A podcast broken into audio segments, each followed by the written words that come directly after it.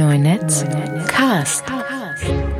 Willkommen nach der Sommerpause zu einer neuen Ausgabe vom Neunetz Cast. Hallo Jonas. Hallo Marcel, ich freue mich hier zu sein. Ich freue mich, dass, ich freue mich auch, dass es, dass es geklappt hat. Heute bei mir Jonas Rest vom Manager Magazin. Wir haben uns vor vielen hundert Jahren mal kennengelernt. Da warst du, glaube ich, noch bei der Berliner Zeitung. Äh, auf einem, auf einem Zalando, Zalando-Veranstaltung war das damals. Äh, und jetzt haben wir endlich mal geschafft, mal was zusammen zu machen. Du hast nämlich einen sehr interessanten Text äh, für den Manage, fürs Management Magazin geschrieben und zwar über Google Maps und wie Google Maps sich zu einer super App entwickelt, also super App, wie man jetzt so WeChat und, und äh, äh, gerade eher in Asien äh, kennt, so äh, Grab und so weiter, was die da machen, das gibt es ja hierzulande jetzt in dem Ausmaß noch nicht. Facebook versucht das ja immer so ein bisschen auch mit WhatsApp und allem so ganz langsam, arbeiten sie sich daran.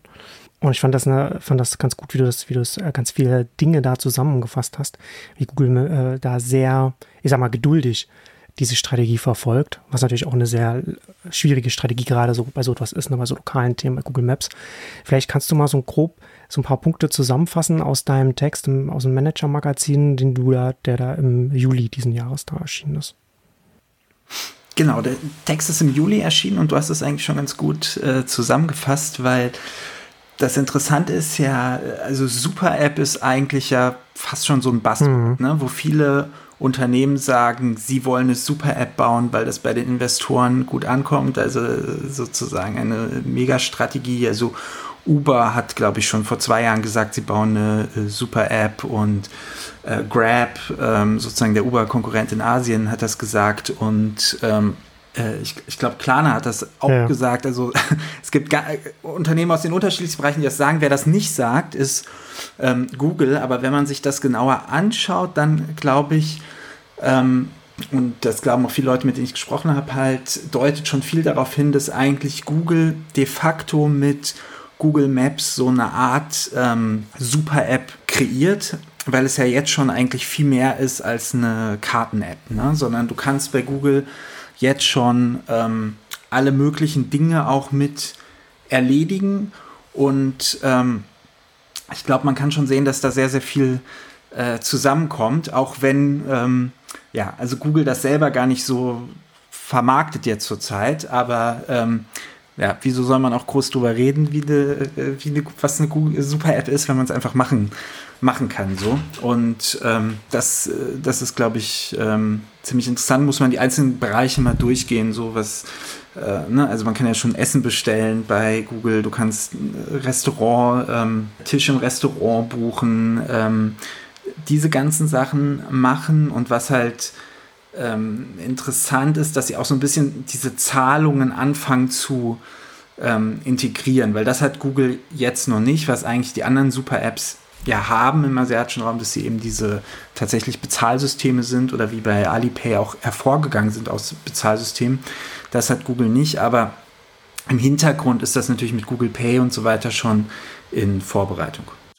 Ja, absolut. Aber es ist ja natürlich auch nochmal so interessant, das jetzt hier zu sehen. Ähm, weil wir hier so ein, das ist ja auch so ein, was Google Maps versucht ja auch zum Großteil ein lokales Thema ist. Ne? Da hast ja die, hast ja so ein Uber und so Crap, die kommen ja aus dem Transportsektor und, und gehen da und gehen da rein in dieses Thema.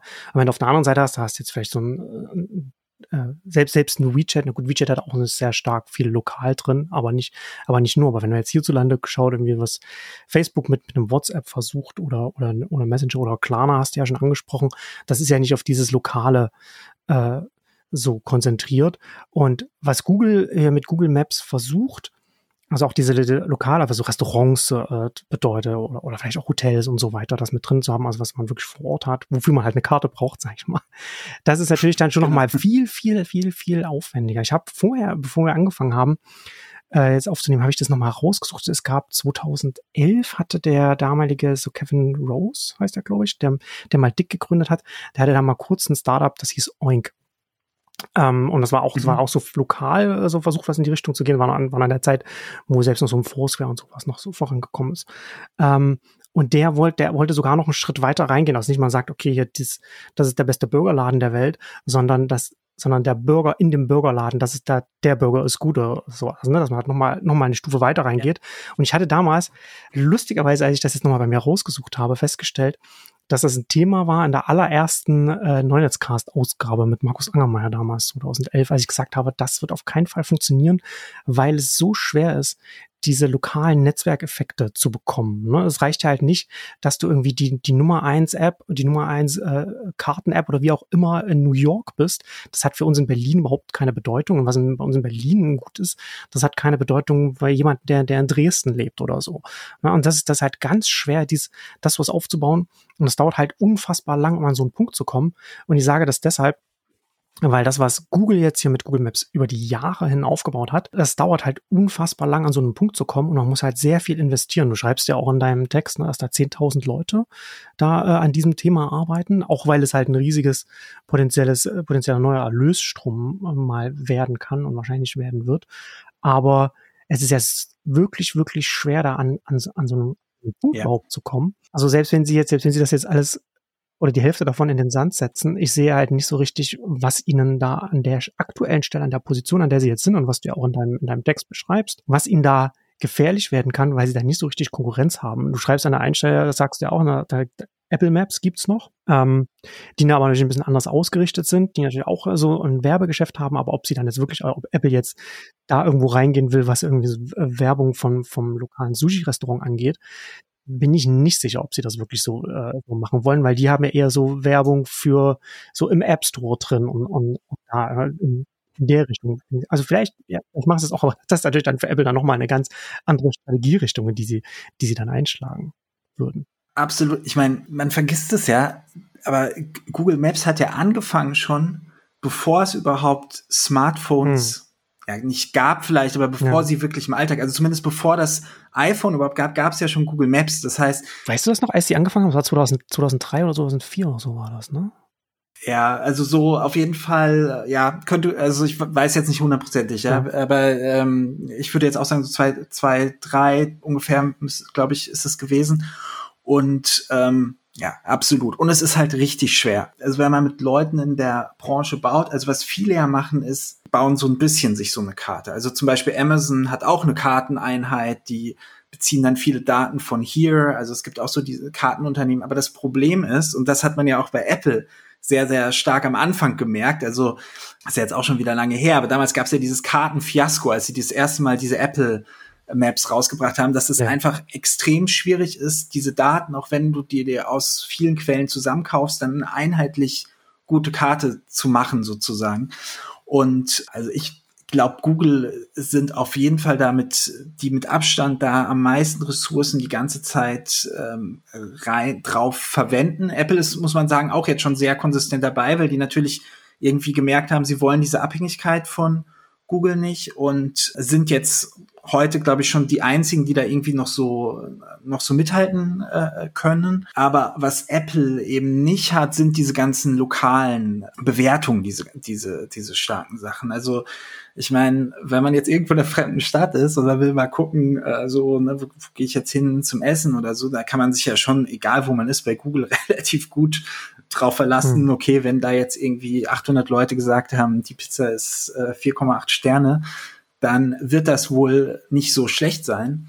Und ähm, Apple zieht halt, hat da Kooperationen mit anderen, aber es ist also weit entfernt davon. Und Google hat ja dann noch diese ganzen Local Guides, also dass sie nochmal das Ganze auch ähm, so ein Gamification gemacht haben, also dass eben wirklich sehr, sehr viele Nutzer total intensiv, also es ist eigentlich ja auch ein Social Network gewissermaßen, also diese User-Content, das ist, würde ich sagen, auch nochmal was, was sehr, sehr schwer ist zu kopieren, weil was da die Leute anzieht, das zu machen, ist natürlich auch, dass es sehr, sehr viele sehen. Ne? Ja. Also ich habe zum Beispiel Philipp Klöckner, der Suchmaschinenexperte, der hier mit ähm, Doppelgänger-Podcast macht und so weiter. Der ist ja auch Google Maps abhängig. Ja, genau. Der hat gestern nämlich gepostet, der hat über eine Milliarde Views sozusagen ja. bei, bei Google Maps seinen Fotos, irgendwie was echt viel ist.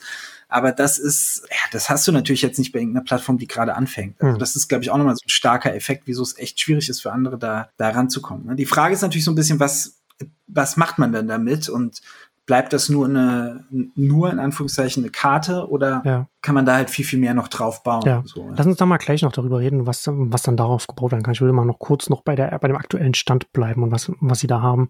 Das hast du ja, hast du ja auch geschrieben, das hast du ja auch schon gut beschrieben. Ich glaube, dass man da auch diesen Gamification-Aspekt, glaube ich, ein bisschen überbewertet. Ich glaube, dass da sehr viel stärker gerade jetzt hier und aktuell hier und jetzt darüber reden, was du schon gesagt hast, was die Leute sehr viel mehr motiviert ist, einfach Du, du kannst da von einem Restaurant oder von einem Laden oder, oder von einer Sehenswürdigkeit ein Foto hochladen oder was dazu schreiben und dann lesen das zehntausende Leute.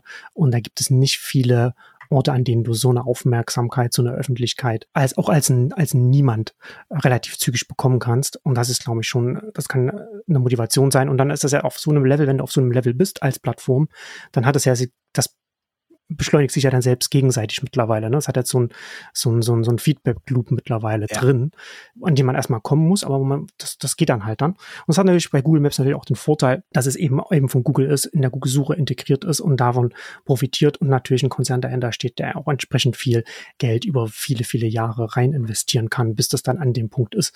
Weil das ist ja, da haben sie ja wirklich lange gebraucht, um da äh, überhaupt hinzukommen. Und um mal auf Apple nochmal zurückzukommen, ich fand das auch äh, sehr witzig damals, als sie die Karten gelauncht haben. Die waren natürlich perfekt in, in Palo Alto und die waren auch sonst in den, in den USA. ne? Also, also die, die Heimatstadt von, von John Gruber, der hat immer geschrieben, ja, ja, das funktioniert ja alles super gut, Navigation, ich komme da und dahin. Ja, weil er, weil er halt nie Urlaub in Europa macht und dann nicht gesehen hat, wie das, wie das halt hier überhaupt nicht ging.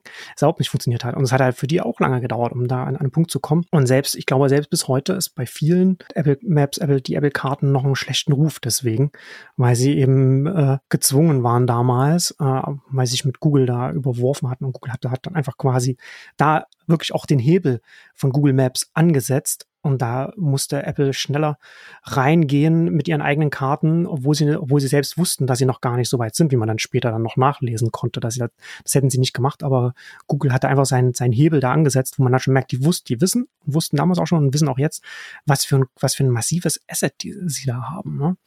Und bei den, und bei den Bewertungen noch, was ich, was ich da noch mal erzählen wollte, noch dazu, ist, das habe ich bei mir persönlich dann jetzt irgendwann festgestellt und das war eine ganz interessante Beobachtung. Man geht natürlich, wenn man, wenn man sich irgendeine Dienstleistung oder irgendwas raussucht, geht man über die Bewertungen und man muss sich natürlich immer bei allem immer Gedanken machen oder äh, wie sehr kann man den Bewertungen vertrauen, wie kann man die tatsächlich, wie kann man sich ja. darauf verlassen, was man da bekommt. Und das hängt natürlich auch mal ganz stark von der Größe des, der Plattform ab. Ne? Wenn du jetzt auf einer kleinen Plattform bist, die, wo nirgendwo mal was bewertet ist und dann ist ein Produkt oder irgendein Eintrag mit zehn guten Bewertungen drin, dann kannst du sagen, okay, das hat einen gewissen Threshold, eine gewisse Schwelle überschritten. Da sind diese zehn Bewertungen, da kann ich mich drauf verlassen, dass das wahrscheinlich dann was, was Gutes ist, was, was da angeboten wird. Während du zehn gute Produktbewertungen auf Amazon in der Regel, naja, gut, die können halt auch gekauft sein da, ne?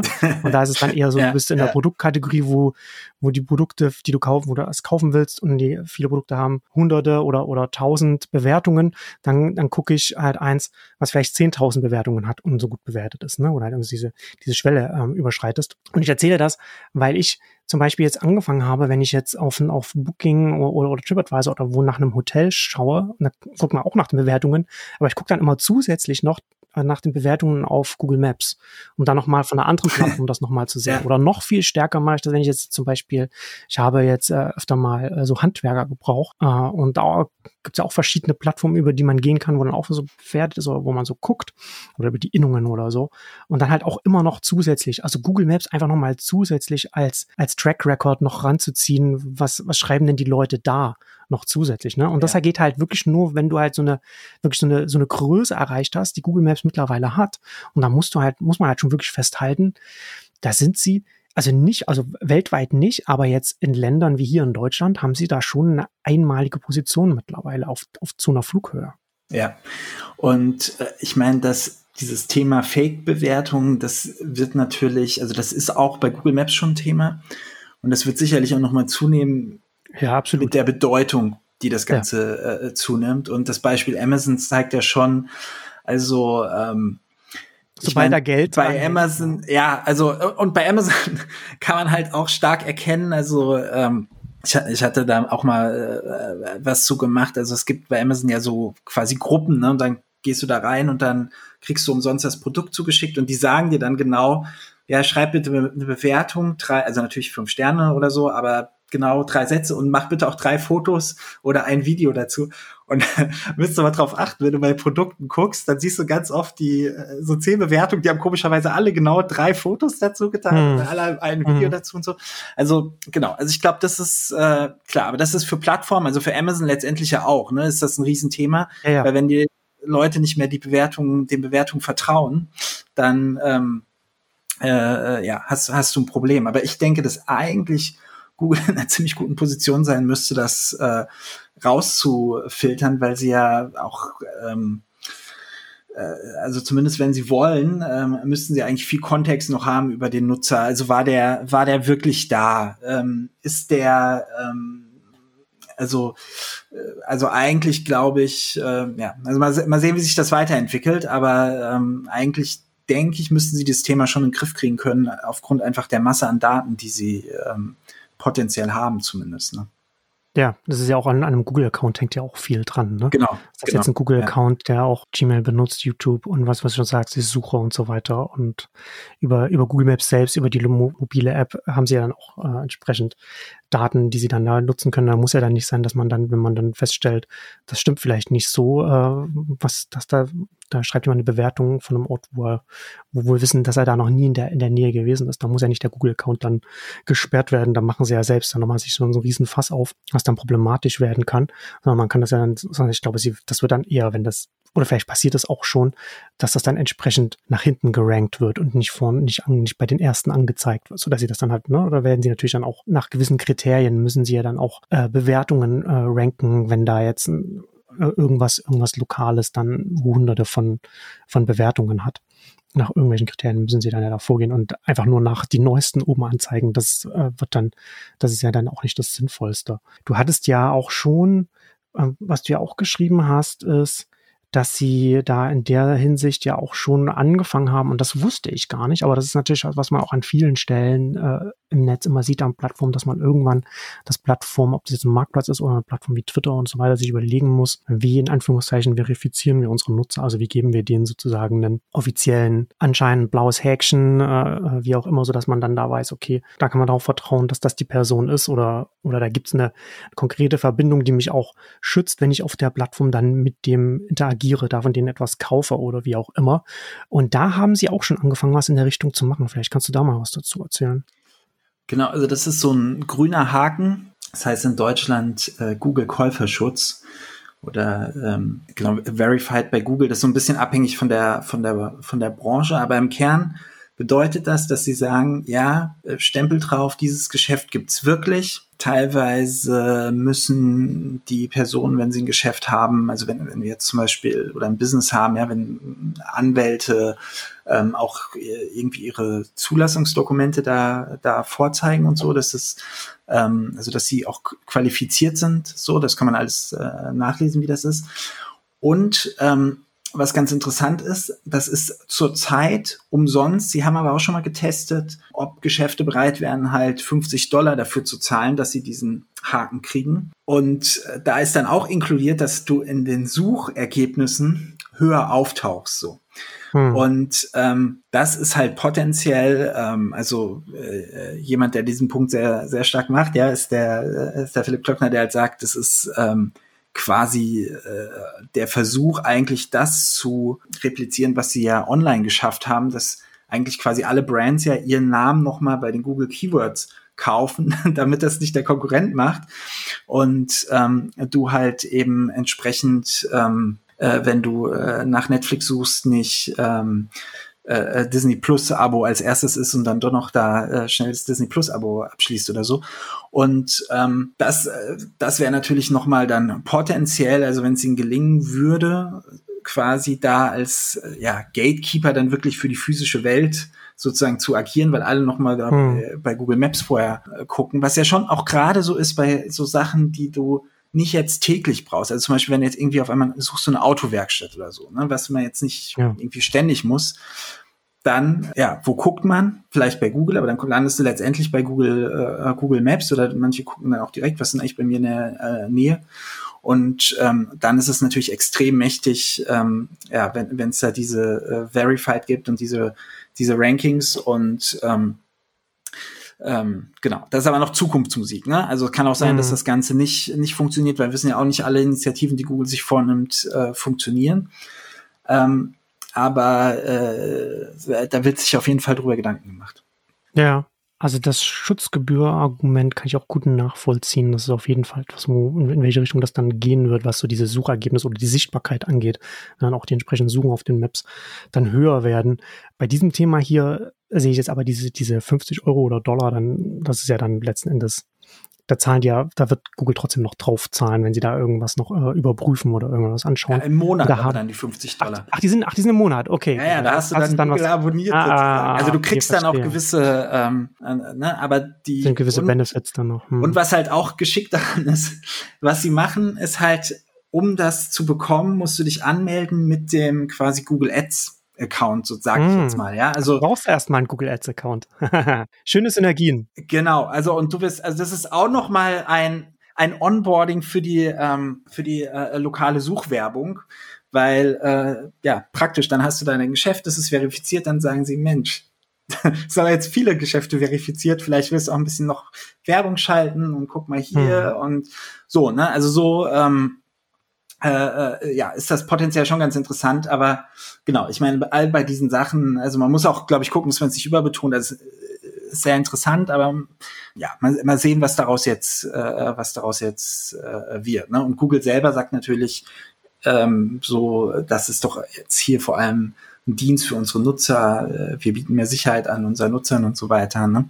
Und ähm, was ja nicht, was ja nicht falsch ist. Ne? Also genau. Das, das, das geht ja schon Hand in Hand. Ne? Dass, dass man natürlich dann ein besseres Umfeld oder ein sicheres Umfeld schafft und gleichzeitig natürlich dann auch auf der, auf, für die eine Seite und für die andere Seite, die eben zu diesen Endnutzern will, bei denen, bei der halt die Hand aufhält. Das ist ja so ein klassisches Plattformthema, klassisches, wie, wie das eben auf zweiseitigen Märkten dann, äh, dann ist. Ne? Das, das auch, auch regulatorisch auch, finde ich, sehr schwierig, weil da schon Dinge gemacht werden für die, also alles, was man zum Beispiel im Amazon gegenüber seinen Verkäufern oder Händlern vorwerfen kann, ist, kann man gleichzeitig auch argumentieren, das ist aber auch für die Endkonsumenten, Endnutzer und hier, und hier ist das ja auch wieder so ein Thema. Also das ist so ein, so ein, so ein Spannungsfeld auf jeden Fall. Ähm, aber die Frage bei sowas ist ja, ist ja nicht so sehr, dass ich jetzt so tue ich, als wäre ich jetzt eine Anwaltskanzlei und ich bin gar keine, um, um da äh, zu betrügen und dass, dass man dann da irgendwie da hinkommt, sondern eher was, das ist ja, glaube ich, eher so nochmal vom Vorschritt, um dann zu sagen, was verifiziert ist, was dann auch auf Google dann, was nicht irgendwie nur die Öffnungszeiten da drin sind, weil Google das per, per Street View dann irgendwie abfotografiert hat und ausgelesen hat, sondern halt wirklich auch äh, gepflegt wird und vielleicht auch man da auch kontaktieren kann. Das ist ja dann sozusagen dann der nächste Schritt, dass auf Google Maps dann halt mehr passieren kann. Ja, ja. Was dann, was ja zum Teil auch gemacht wird. Und da haben wir jetzt auch noch, ich habe im, im Mitgliederforum bei mir habe ich äh, gesagt, dass wir da heute darüber sprechen und, und äh, auch gefragt, ob jemand Fragen hat oder, oder Anmerkungen oder so etwas. Und da kam eine Frage, über die wir ja jetzt gleich jetzt hier an diesem Punkt jetzt auch weiter reden können. Ich, ich lese es mal vor ähm, gegebenenfalls mal diskutieren, wie stark vertikal Google in die unterschiedlichen Bereiche selber reingehen will, beispielsweise ÖPNV-Einbindung, Fahrkartenvertrieb oder ob sie hoffen, dass sie durch ihr klassisches Plattformmodell hier genug Pull erzeugen, um beispielsweise die fragmentierte Nahverkehrswelt doch zu sich zu ziehen. Gegebenenfalls hoffen sie auf Integratoren, die ihnen die Arbeit abnehmen. Also wie viel sie ja sozusagen darauf setzen, dass jetzt da der ÖPNV oder Integratoren dann äh, selbst das integrieren oder was sie selbst machen wollen. Also sozusagen zu sagen, wir wollen jetzt auf Google Maps mit Google Pay Fahrkarten verkaufen oder jemand anders verkauft die Fahrkarten bei uns. Was glaubst du da, in welche Richtung sie sich da entwickeln oder was sie gerne hätten? Ich glaube, aus Google-Perspektive, also vielleicht mal so geantwortet. Bislang ist es so, dass ähm, man die Tickets selbst dann immer, zumindest in Deutschland, auf den Seiten der Partner kauft. Also wenn ich in äh, Berlin eine äh, Bus- oder U-Bahn-Strecke äh, bei Google Maps eingebe, dann werde ich weiter äh, geleitet letztendlich auf die BVG-App, wo ich dann mit Google Pay zahlen kann, aber in einer, in einer externen ähm, äh, App oder äh, in Hamburg ist es bei der, äh, bei der Hochbahn. Aber das ist mhm. natürlich für den Kunden ähm, macht das eigentlich gar keinen Sinn. Also und das, äh, also der einzige Grund dafür ist, dass, dass die äh, öffentlichen Nahverkehrsanbieter natürlich Sorge haben, wenn sie quasi das abgeben, dann stellen sie eigentlich nur noch die Busse zur Verfügung, jetzt mal überspitzt gesagt. Und den Rest äh, erledigt dann äh, Google oder ähm, ein anderer Anbieter. Ne? Also Uber zum Beispiel ja. äh, integriert das in anderen Ländern äh, auch. Und ähm, sie haben aber gar keine direkte äh, Kundenbeziehung äh, mehr. Also das ist die, das ist sicherlich die Sorge, die da viele, ähm, die da viele haben. Ich denke aus ähm, aus äh, äh, Google-Perspektive ähm, ist es äh, meiner Meinung nach ähm, klar, dass sie daran interessiert sind, den Kunden erstmal ein so einfaches wie mögliches Erlebnis äh, zu bieten, weil natürlich, also mich als Nutzer interessiert ja jetzt nicht, welche Plattform, Dynamik, Überlegungen da die Konzerne haben, sondern ich will ja einfach in Google Maps äh, zack mein, mein Ticket buchen und wieso soll ich nochmal auf die BVG-App gehen, um dann mit meinem Google-Konto da zu bezahlen? Das macht ja überhaupt keinen Sinn. Also ähm, ich denke, dass der Druck irgendwann da auch so groß sein wird, dass das vermutlich ähm, äh, passiert. Und also wenn man da mit ähm, Managern in dem Bereich spricht, dann sagen die auch, dass natürlich alle, auch so die ganze politische Diskussion und so läuft eigentlich in die Richtung, das zu öffnen und das einfacher zu den, für den Kunden zu machen hm. ähm, und dass die Position da vermutlich ähm, schwierig äh, haltbar sein wird. Und für Google ist es natürlich insofern interessant, weil dann ja, wenn die Kunden die Erfahrung machen, ich kann bei Google eigentlich alles kaufen, wie ich mich in der Stadt bewegen will, also vor allem den öffentlichen Nahverkehr als wichtigste Sache. Scooter kann ich ja äh, sowieso schon teilweise ähm, auch in der App äh, äh ausleihen, dann ähm, ja, ist das natürlich stärkt das nochmal die Bedeutung der, äh, der App. Also wenn ich Google wäre, hätte ich ein großes Interesse daran, dass das alles schön bei mir in der App stattfindet und ähm, der Nutzer nicht mehr äh, auf dritte Apps geht, äh, verwiesen wird. Und ähm, ja, ich kann das ja auch immer begründen, damit es für den Kunden am, ähm, am einfachsten ist, was es ja auch ist. Ja, also das genau. ist ja ist ja. ja noch nicht mal konstruiertes Argument, sondern es ist ja auch de facto so. Von daher glaube ich, wird das auch, ja, wird, also mal sehen, wie das, wie das sich entwickelt. Aber ähm, ich glaube, Google hat da schon eine sehr, sehr starke äh, Position, ja. Und vielleicht noch ein Gedanke, also bei diesen Super-Apps geht es ja immer darum, letztendlich, dass man halt so Alltagsroutinen entwickeln will. Und es ist ja nicht ohne Grund, dass halt diese, zum Beispiel aus einer äh, Payment-App das en, entstanden ist. Und natürlich ist jetzt öffentlicher Nahverkehr, wenn ich sowieso gucke, ja, wie komme ich denn da und dahin? Und dafür nutze ich immer äh, Google Maps, wenn ich mich jetzt in der Stadt bewege oder so, dann ist das schon eine ziemlich starke, ähm, einfach Alltags- Sache, wo ich dann noch andere Sachen aufsetzen äh, äh kann, um, um den Bereich, wo ich was mit Google Maps machen kann, Dienstleistungen über Google Maps buchen kann, dann, dann ausweite sozusagen. Ja, genau, sehe ich, sehe ich ganz genauso. Das ist letztendlich genau das, was wir vorhin auch mit den Häkchen auch äh, da auch besprochen haben. Ne? Da hast du auf der einen Seite, du, du hast ja wirklich das Argument da, dass wenn das richtig integriert ist, dass es für die Endnutzerinnen dann einfacher zu nutzen ist, dass dann vielleicht auch auch äh, ÖPNV-Nutzung an sich zum Beispiel auch zunimmt, ne? weil, weil, weil das dann einfach einfacher dann, dann ist, auch wenn man sagt, ja, warum ist was denn da so kompliziert, da von einer App zur anderen zu springen und so weiter. Aber das ist halt im, ist halt im einfach im Alltag so, selbst wenn es nur ganz, ganz, ganz kleine Dinge sind. Und gleichzeitig kann ich aber total nachvollziehen, warum das von ÖPNV-Seite durchaus skeptisch betrachtet wird. Und das finde ich gut, dass man da an so einem Punkt ist, dass man das auch reflektiert betrachtet, dass man sich auch anschaut, wie sich das, wie sich Plattformen in der Vergangenheit entwickelt haben und was sie zum, was das zum Teil dann für die Partner dann bedeutet, die auf einer schwächeren Seite stehen äh, in der in der Partnerschaft, dass man sich da Gedanken macht. Zum Beispiel hier in Berlin ne, mit, mit Yelby und sowas, dass da auch wirklich konkret versucht wird, da auch was Eigenes da voranzubringen, statt eben dann irgendwie nur im Backend zu landen und dann nur noch in, in, der, in der App von einem privaten Unternehmen einfach stattzufinden. Das ist nachvollziehbar. Absolut. Und die Sorge ist natürlich, dass, äh, dass es halt erstmal ist das toll, ja, also man verkauft mehr Tickets, es wird einfacher für die Kunden, aber dann in zehn Jahren sagt dann Google oder auch ein anderer Anbieter auf einmal, ja Mensch, eigentlich ist es auch ganz schön aufwendig für uns, dass wir hier immer diese Ticketsacker verkaufen für euch und das ist ja jetzt auch echt schon viel von euren Tickets, also jetzt muss mal unsere Gebühr da so ein bisschen steigen, ne? Und also, dass so eine Ab Abhängigkeit da entsteht, das ist natürlich die große äh, Sorge und wenn man sich anschaut, wie ist das historisch gelaufen, absolut verständlich, ja. Aber wie gesagt, ich glaube, es ist extrem schwierig. Ich meine, Yelby ist zum Beispiel interessant, weil das ist ja explizit aus diesem Gedanken heraus. Es ist in Berlin so eine App, äh, die auch öffentlichen Nahverkehr, wo aber auch Carsharing, ähm, Scooter und alles integriert sind, die das ähm, die, ja, die, die tatsächlich auch ganz gut ist und die das explizit halt machen. Damals, glaube ich, sehr stark so im, hatten die Uber, weil Uber da auch ja, schon genau. die super Aspiration hat, natürlich auch da Google Maps was entgegenzusetzen. Und um überhaupt mal zu verstehen, wie bewegen sich denn die Menschen in unserer Stadt, weil das ist ja auch äh, so krass, dass natürlich Google weiß ziemlich genau, wie in einer Stadt wie Berlin oder Hamburg oder wie auch immer hm. sich Leute bewegen, wo fahren sie mit der U-Bahn, wo fahren sie ähm, äh, ja, also wie, wie laufen sie? Wenn die Verkehrsbetriebe das wissen wollen, dann müssen sie meistens immer noch jemanden reinstellen mit so einem Klicker, der dann im Bus durchzählt, wie ist denn der Bus ähm, ausgelastet eigentlich. Und ähm, ja, ist natürlich eine extreme Ungleichheit. Ne? Und so über, über Yelby und solche Initiativen äh, äh, versuchen, äh, Städte können das sicherlich versuchen, äh, da irgendwie äh, äh, auch ja, unabhängig zu bleiben oder so. Ich glaube halt, in Berlin, glaube ich, kann das funktionieren, weil es einfach so, so groß ist, so ein Riesenmarkt. Wahrscheinlich bei, bei anderen wird es dann schwieriger werden, ne? wenn die bei kleineren, wenn es kleiner wird.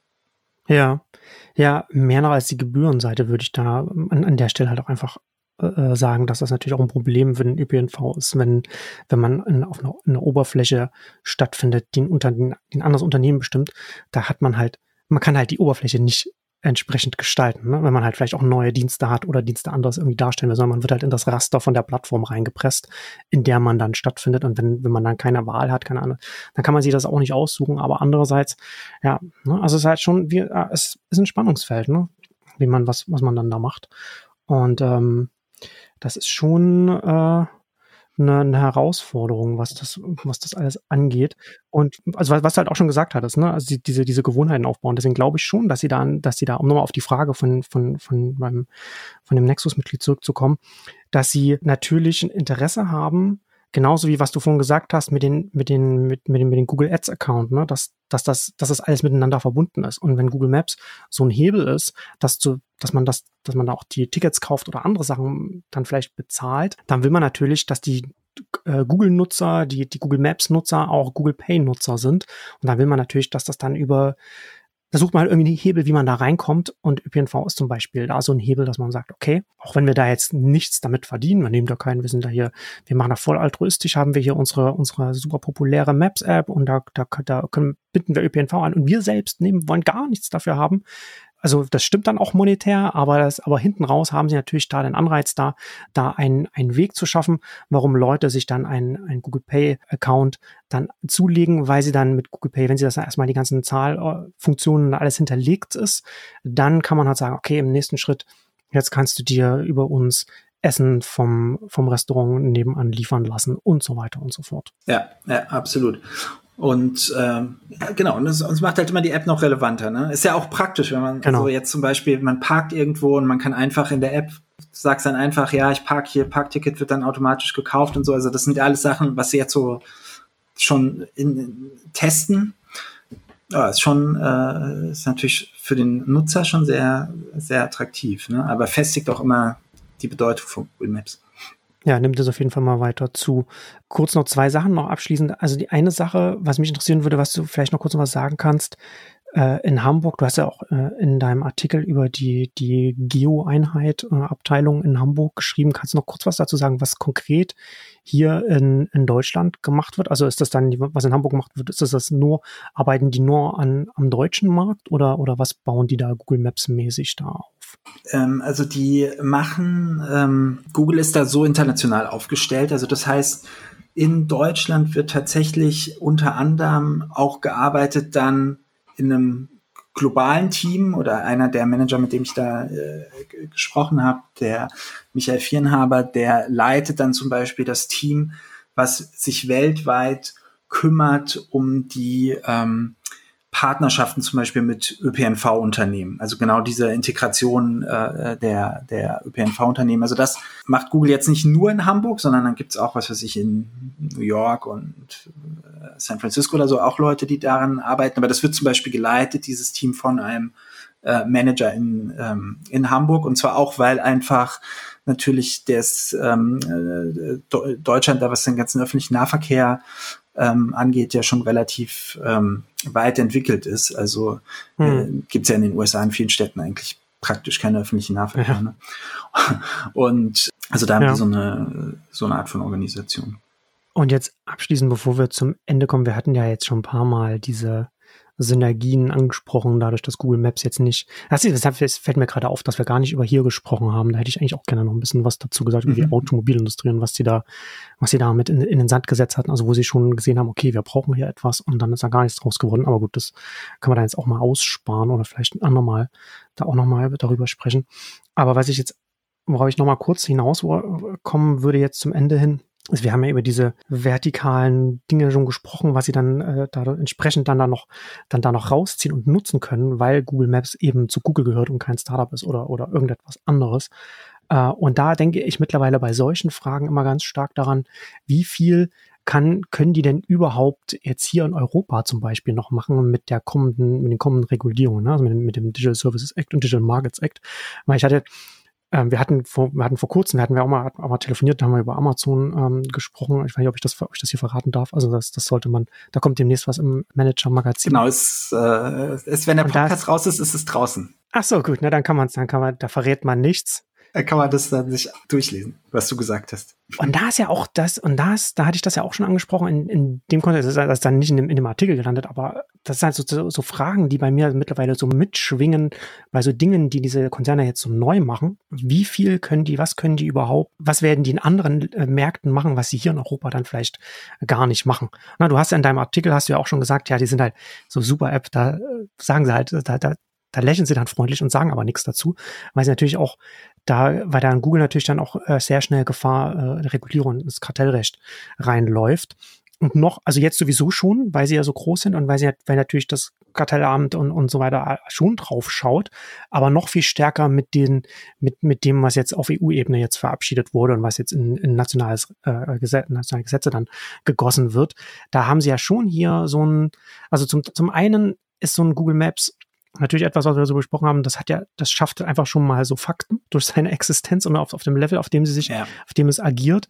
Aber trotzdem, was sie darauf machen können, ähm, da bin ich schon sehr gespannt, wie stark das jetzt durch diese neuen EU-Regulierungen da einfach auseinanderlaufen wird, dass man, dass man dann vielleicht gar nicht so diese Angebote in Europa noch mit denen in den USA zum Beispiel vergleichen kann, dass man gar nicht mehr sagen kann, das machen sie in den westlichen äh, Märkten, weil, weil die EU da äh, schon sehr, sagen wir mal, rabiat da jetzt rangeht, was es bedeutet, wenn du, wenn du ein Plattformanbieter bist, auf einer Höhe, auf der sich Google bewegt, und da bewegen sie sich auch schon mit Google Maps allein, ähm, was da die Integration von eigenen Diensten angeht. Ne? Also was, ja. das könnte dann konkret halt hier auch bedeuten, kann Google überhaupt Google Pay und Google Maps, weil Google Maps so groß ist, dürfen die das überhaupt so miteinander verbinden?